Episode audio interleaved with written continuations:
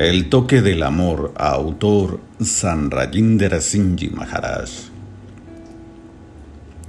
¿De qué manera el maestro despierta los capullos y hace nacer las flores? Su mismo ser es el amor personificado. El amor emana por todos los poros de su ser. Así, el despertar puede llegar de muchas formas. El toque del amor puede llegar con sus miradas amorosas.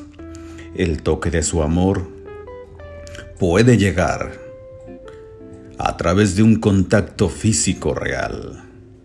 El toque de su amor puede llegar al estar con Él espiritualmente en nuestras meditaciones. El toque de su amor puede llegar a través de su dulce voz.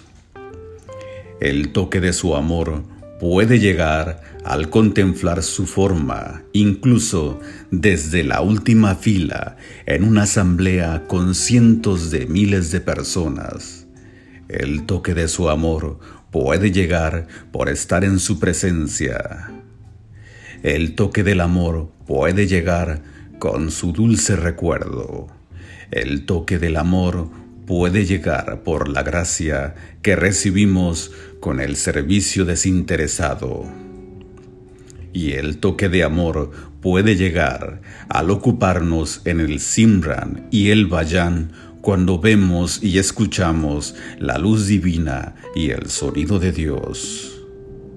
En concreto, para un buscador, el toque del amor que despierta los capullos de nuestro corazón llega en el momento de la iniciación.